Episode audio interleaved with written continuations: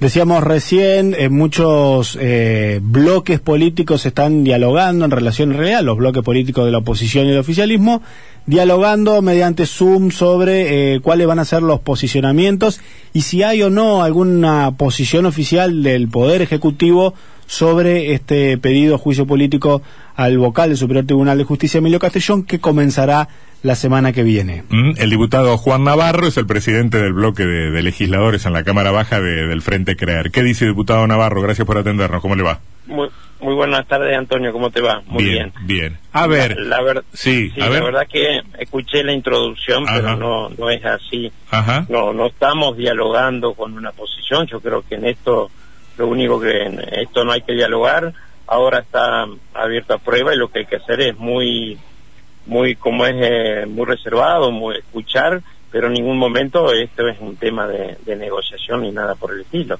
Esto es, eh, esperar los tiempos y no hay ningún tipo de, diálogo ni nada con el tema, ni con la oposición ni entre nosotros. Sí, lo que hay es un diálogo en cuanto a la, a la forma, a los tiempos. A lo, a lo, a lo instrumental, Exactamente, salvo con lo instrumental nada más.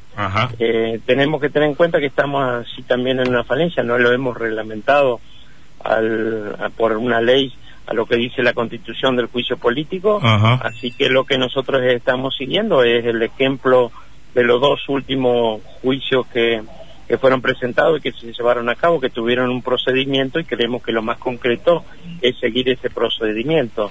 Eh, nada más. Diputado. Eh, Sebastián Martín nos saluda. Eh, pero a lo que yo hacía referencia y que decíamos más temprano es que hay muchos diputados atentos a ver cuáles son también las lecturas políticas que se hace desde el Poder Ejecutivo a un pedido de juicio político a un vocal del Superior Tribunal. No podemos desconocer que tiene un costado político más allá de lo formal y de la cuestión de producción de prueba. Sí, no, nosotros no, eh, eh, te puedo asegurar que eso no, no, no está pasando. Eh, Pero usted recibe algunas inquietudes y consultas, ¿o no? Del Ejecutivo para nada. No, de sus pares, digo, de sus pares. No, nuestros pares nosotros lo hemos conversado, por supuesto, tenemos los que somos miembros de la comisión, luego nosotros informamos en el bloque, pero hasta ahora todo es, es técnico y el que, bueno, informa es el presidente de la comisión, que es el que está llevando como presidente de la comisión lo, mm.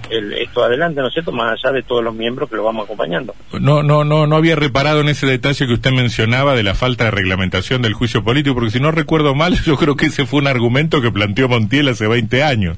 Este, pero esos dos últimos esos dos últimos juicios, perdónenme, pero esos dos últimos juicios a que usted hace referencia, es el de uno es el de Kiara Díaz y el otro el de Misahuac. El de Misahuac, ah.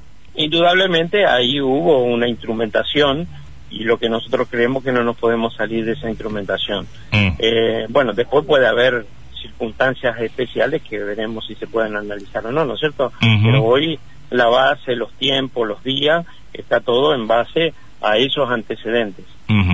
eh, sé que si la respuesta fuera positiva usted no me la diría, pero eh, que me gustaría saber si han recibido algún guiño o alguna sugerencia o alguna indicación del Poder Ejecutivo respecto de, cómo manejar este tema Castrillón.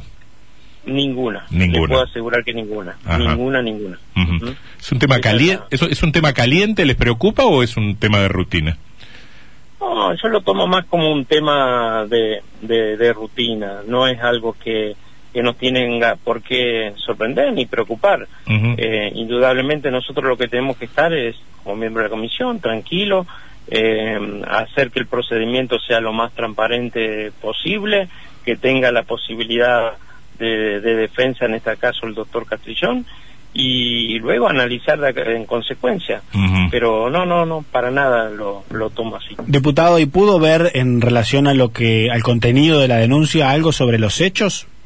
¿O todavía no? La verdad que nosotros cuando lo vimos, pero es algo que yo hoy personalmente no puedo emitir ninguna opinión. Mm. No puedo adelantar nada porque soy miembro de la comisión y creo que mi responsabilidad hace que no, no pueda emitir, salvo eh, consultas técnicas que me puedan hacer de qué es lo que pienso del procedimiento, que es lo que adelanté antes con mm. el tema específico de, del pedido no puedo adelantar ninguna opinión. ¿Le pareció pertinente, oportuna la decisión del diputado Castrillón de apartarse de la comisión, de renunciar a la comisión? Sí, es algo que nosotros, él lo manifestó de, de entrada, esa era su, su decisión.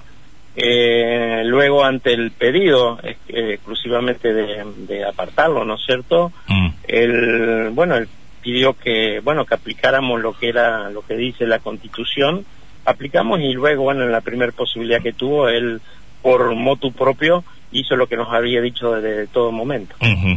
¿Les pesa eso que un, miembro de, de, la bancada sea hermano del, del acusado? Eh, porque me imagino que jugar, jugará su partido, si no ahora, eventualmente en el, en el pleno de la Cámara, este, uno podría imaginar una solidaridad fraternal por lo pronto, ¿no? Entre hermano y acusado.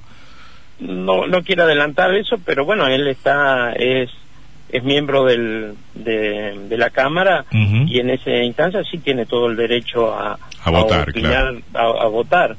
Eh, pero bueno, después no, no, bueno, son circunstancias, por supuesto que eh, nosotros la tenemos que tomar con la más naturalidad posible y no dejar que nada de estas cosas nos, nos influyan.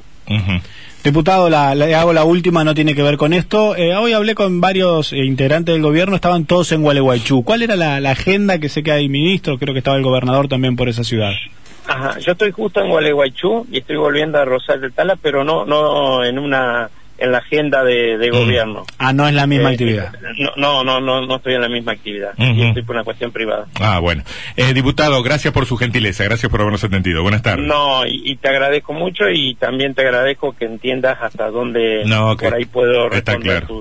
Es clarísimo, es clarísimo. Buenas tardes, que le pase bien.